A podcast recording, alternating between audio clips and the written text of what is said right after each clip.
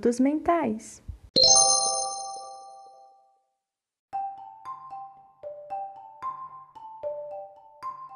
Olá pessoal, tudo bem com vocês? No episódio de hoje, nós vamos falar sobre autolesão não suicida e a nossa convidada é a professora Adriana para falar sobre o assunto.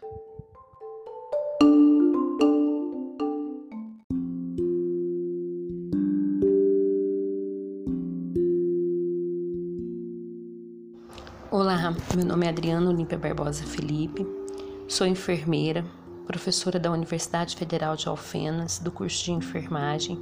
A temática a ser abordada é a autolesão não suicida em adolescentes. É importante considerar que o adolescente ele é um indivíduo saudável, contudo, ele pode estar exposto a vários fatores de risco e algumas situações de vulnerabilidade, como o consumo de substâncias psicoativas, conflito interpessoais, violência entre os pares, dificuldade de se adaptação no período da puberdade e da adolescência. Tudo isso pode contribuir para o desequilíbrio psicoemocional e alteração na saúde mental. Dentre essas alterações na saúde mental, a gente pode observar a autolesão e o comportamento suicida entre os adolescentes e jovens. Portanto, é necessário que as escolas e as estratégias de saúde da família, como porta de entrada da atenção ao Sistema Único de Saúde, a contribuição dos profissionais, tanto da educação quanto da saúde, para elaborar medidas interventivas que contribuem para um efeito protetor na saúde mental dos adolescentes e jovens. Quando a gente refere à autolesão não suicida, a gente verifica alguns termos utilizados como autolesão, para autolesão, como automutilação, autoflagelação e escarificação. Mas o termo correto seria autolesão. A autolesão não suicida ela é considerada como uma destruição deliberada e autoinfligida ao tecido corporal sem intenção suicida consciente e inclui comportamentos como cortar, queimar, morder e arrancar a pele. O Manual do Diagnóstico de Transtorno, de, de Mentais, o DSM-5, ele considera como critério diagnóstico para autolesão um indivíduo que tenha se engajado em pelo menos cinco ou mais autolesão na superfície do corpo, com expectativa de causar um dano físico repetitivo, mas que provavelmente não resultará em morte. A Organização Mundial de Saúde ela considera a autolesão como uma violência auto-infligida. Lembrando que desde 2016 a, a Organização Mundial de Saúde elaborou um manual de boas práticas que visa estabelecer e manter sistemas de vigilância para tentativas de suicídio e de autolesão. O que não difere do, do país, do Brasil, que em 2019 ele criou a Política Nacional de Prevenção de Automutilação e do Suicídio, que estabelece a obrigatoriedade de notificação compulsórias de caso suspeito ou confirmado da automutilação, que é o termo empregado na lei, mas o correto seria a autolesão, independente da gravidade do dano. Qual que seria o objetivo então de monitorar a autolesão? O objetivo seria ajudar a detectar aspectos, aspectos de comportamento que são importantes para a prevenção do suicídio e para o planejamento e implementação de tratamentos alternativos. Com relação à prevalência da autolesão não suicida, alguns estudos têm colocado que a prevalência é entre 13 a 17% dos adolescentes têm comportamento autolesivo e que o conhecimento dessa, des, desses dados epidemiológicos está muito relacionado ao autorrelato e que muitas vezes isso não acontece pelo adolescente. Então, essa tentativa de, de ocultação é, acaba gerando uma subnotificação dos casos de autolesão. É importante considerar que a autolesão aquele jovem, aquele adolescente que se engaja, né, é, em, nas autolesões não suicidas, ele tem maior risco de suicídio e que a autolesão não suicida ela ocorre independente da raça, das condições socioeconômicas, das orientações sociais, da crença religiosa e do nível educacional. O que se sabe é que aquele adolescente que vivencia aquela experiência negativa de sofrimento, ela provoca a autolesão como um mecanismo, como uma estratégia adaptativa negativa de gerar é, um estado positivo de sentimento, então, estado de sentimento positivo, resolver uma dificuldade interpessoal e aliviar o sofrimento e diminuir as tensões. Então, ele provoca a dor para reduzir a dor emocional. Contudo, essa dor emocional ela vai passando, né? Vai, vai, chega um momento que ela que é tão passageiro que esse adolescente vai começar a sentir culpa, raiva e tristeza por se autolesionado, e aí ele tem sentimentos negativos e provoca a autolesão novamente. Então acaba se tornando um ciclo vicioso. E quais são as formas de autolesão? As principais formas de autolesão é o corte, a interferência no processo de cicatrização, então ficar tirando aquela casquinha, bater a cabeça e morder e morder-se. Lembrando-se que muitas vezes o adolescente ele faz esse processo da autolesão sozinho e com privacidade. E esses comportamentos ocorrem com o objetivo de ocultar o ato, em decorrência mesmo do sentimento de vergonha, de culpa, para ele não ser julgado. Então, ele acaba escolhendo locais do corpo que normalmente são escondidos pelas peças de roupa, é, como braço, coxa, é, perna, região abdominal. Com relação à idade, a literatura vem enfatizando que existe relatos de autolesão em menores de 12 anos, numa proporção em torno mais ou menos de 10 a 13,5%. Mas a prevalência ela vai aumentar entre 13 e 14 anos de idade, com resultado que varia aí é, de acordo com a pesquisa de 4 a 46,5% dos adolescentes nessa idade realizando a autolesão não suicida. Mas alguns autores colocam que pelo menos uma vez na vida, o adolescente ele tem esse comportamento autolesivo. E com relação à proporção de autolesão pelo sexo, pelo gênero, a literatura tem enfatizado o DSM-4 que é de, de 3, o DSM-5 de 3 para 1 ou de 4 para 1. Quais são os fatores de risco para a autolesão? Então, vai depender de alguns fatores, como as características pessoais, então aquele adolescente que tem dificuldade em se adaptar, baixa autoestima, insegurança, instabilidade emocional, impulsivo, tem maior risco de se autolesionar.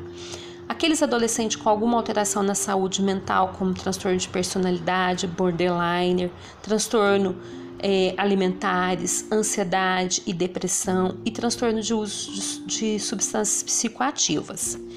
Problemas relacionados à própria infância, o abuso, né, a dificuldade de apego, estresse emocional precoce, negligência pelos pais e com relação às questões sociais, o bullying, o ciberbullying, é, dificuldade de relacionamento, isolamento e com relação à família, violência familiar, desvalorização, rejeição por parte da família, dependência de drogas ou de álcool por algum membro da família, relação familiar disfuncional e depressão entre de um dos pais também é fator de risco para autolesão não suicida. Lembrando que quanto maior a gravidade do ferimento, maior é o risco desse adolescente não resolver o seu conflito. A autolesão não suicida, de acordo com Romário, é o corpo transformado em registro vivo do sofrimento. Então, é uma marca social.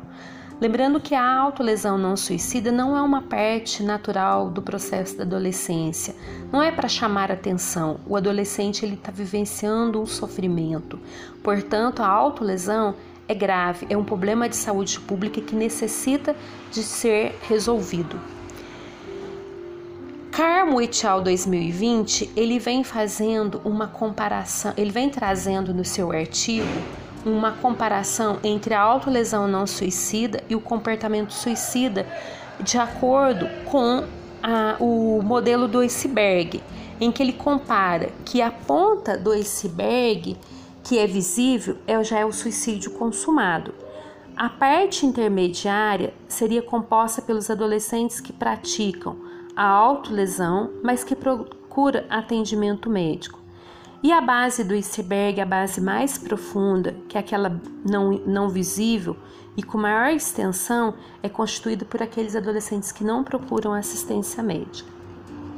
Com relação é, aos profissionais de saúde e educação, eles têm que ter é, ciência de que a autolesão é algo muito comum nos dias atuais e, que, e por isso ele precisa ficar atento àqueles adolescentes que estão usando roupas de manga longa, calça comprida, mesmo no calor, né? Isso aí é uma deixa que aquele adolescente está vivenciando um processo é, destru, autodestrutivo.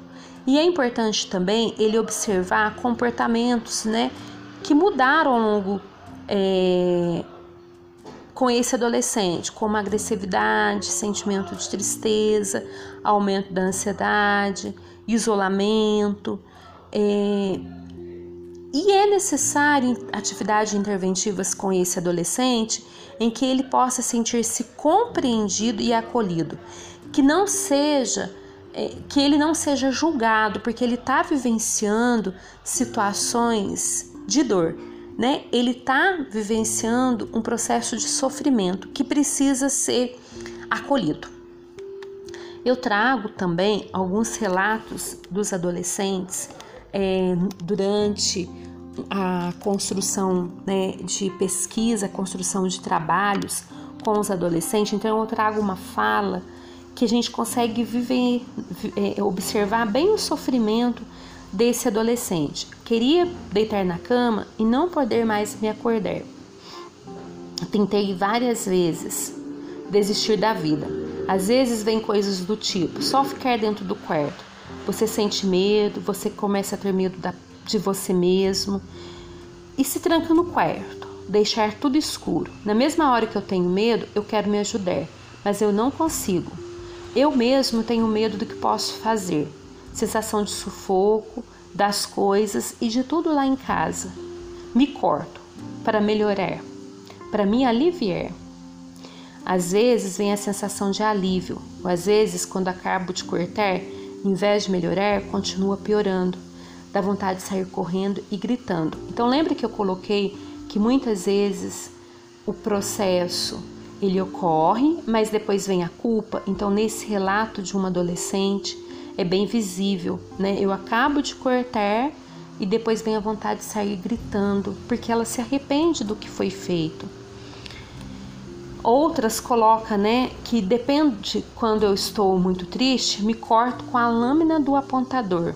Quando estou triste, com raiva, corto o pulso e também na perna. Mostra a perna e mostra o pulso.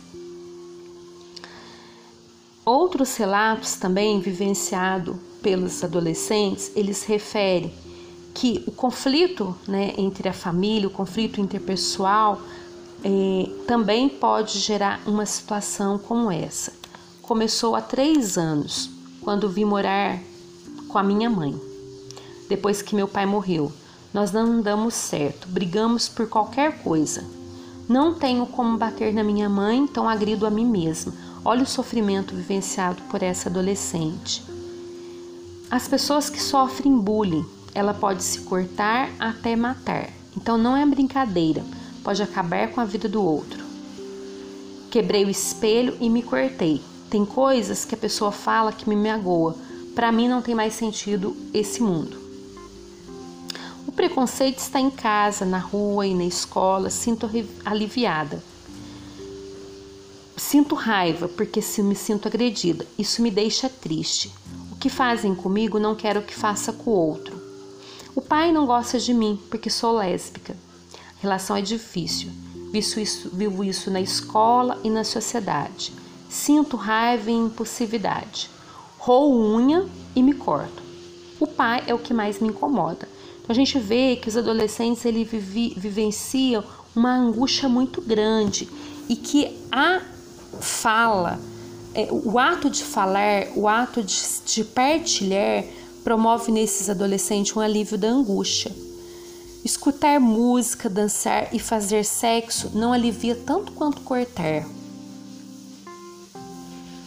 Então é importante a gente considerar que a autolesão ela é vivenciada pelos adolescentes, é um problema de saúde pública que os profissionais de educação e saúde necessitam de conduzir estratégias voltadas na prevenção e na promoção do bem-estar do adolescente. É importante construir vínculos e redes solidárias e ressignificar o sofrimento. E com, com as vivências experienciadas nas rodas de TCI, a gente observa que a terapia comunitária integrativa ela tem sido uma intervenção muito favorável, muito benéfica, né, sendo de uma ferramenta de baixo custo, com grande efetividade na promoção e na prevenção da saúde mental dos adolescentes. Eu termino a minha fala com uma música que eu gosto muito, que é da que ela chama Brincar de Viver da Maria Bethânia. Então eu vou colocar um pedacinho que eu acho que a gente é importante a gente observar o nosso viver, ressignificar a nossa vida e as intervenções que a gente tem que contribuir com os adolescentes é tentar ressignificar a dor dele, né? Ressignificar o modo de viver para que eles possam aprender que eles têm condições de se adaptar, de se ressignificar o seu sofrimento.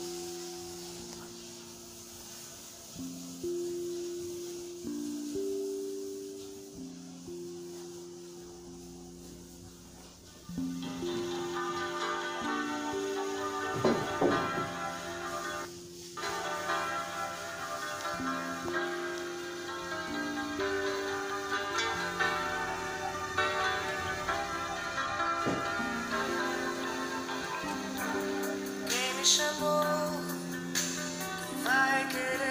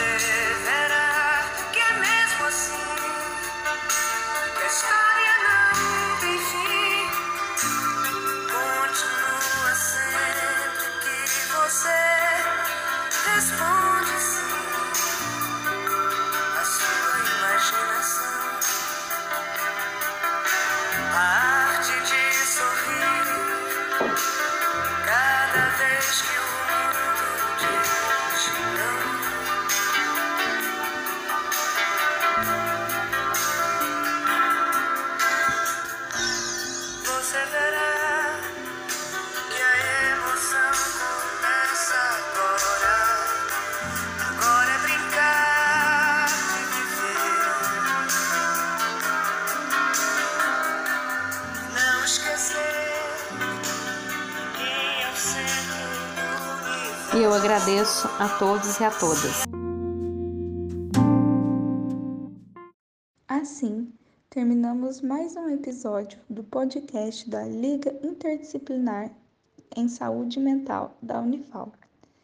Gostaria de agradecer à professora Adriana pela excelente abordagem sobre o assunto proposto. Esperamos que tenha gostado.